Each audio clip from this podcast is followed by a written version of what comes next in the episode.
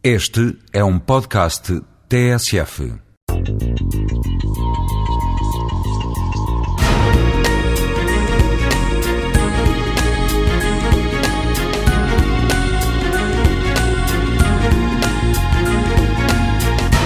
Alimentação e gastronomia são dois conceitos muitas vezes confundidos com a mesma coisa. A alimentação é uma necessidade fisiológica de nutrir que todo o ser humano e animal tem, onde a gastronomia já é o prazer de comer.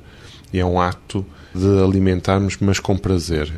Que normalmente a alimentação, quando nós estamos num jantar gastronómico, passa para segundo plano. Onde o primeiro plano é realmente o prazer, o prazer do vinho, o prazer da mesa e o prazer da companhia.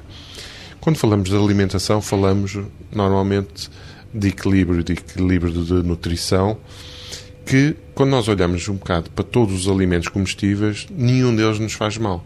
O que realmente nos faz mal à saúde e, e ao nosso bem-estar é o excesso de como consumimos esses alimentos.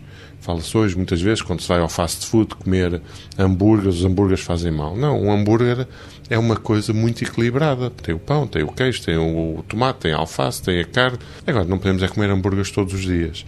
E quando nós estamos a pensar em alimentação, temos que pensar naquilo que nos faz bem. Quando estamos a fazer gastronomia, temos que pensar naquilo que nos dá prazer.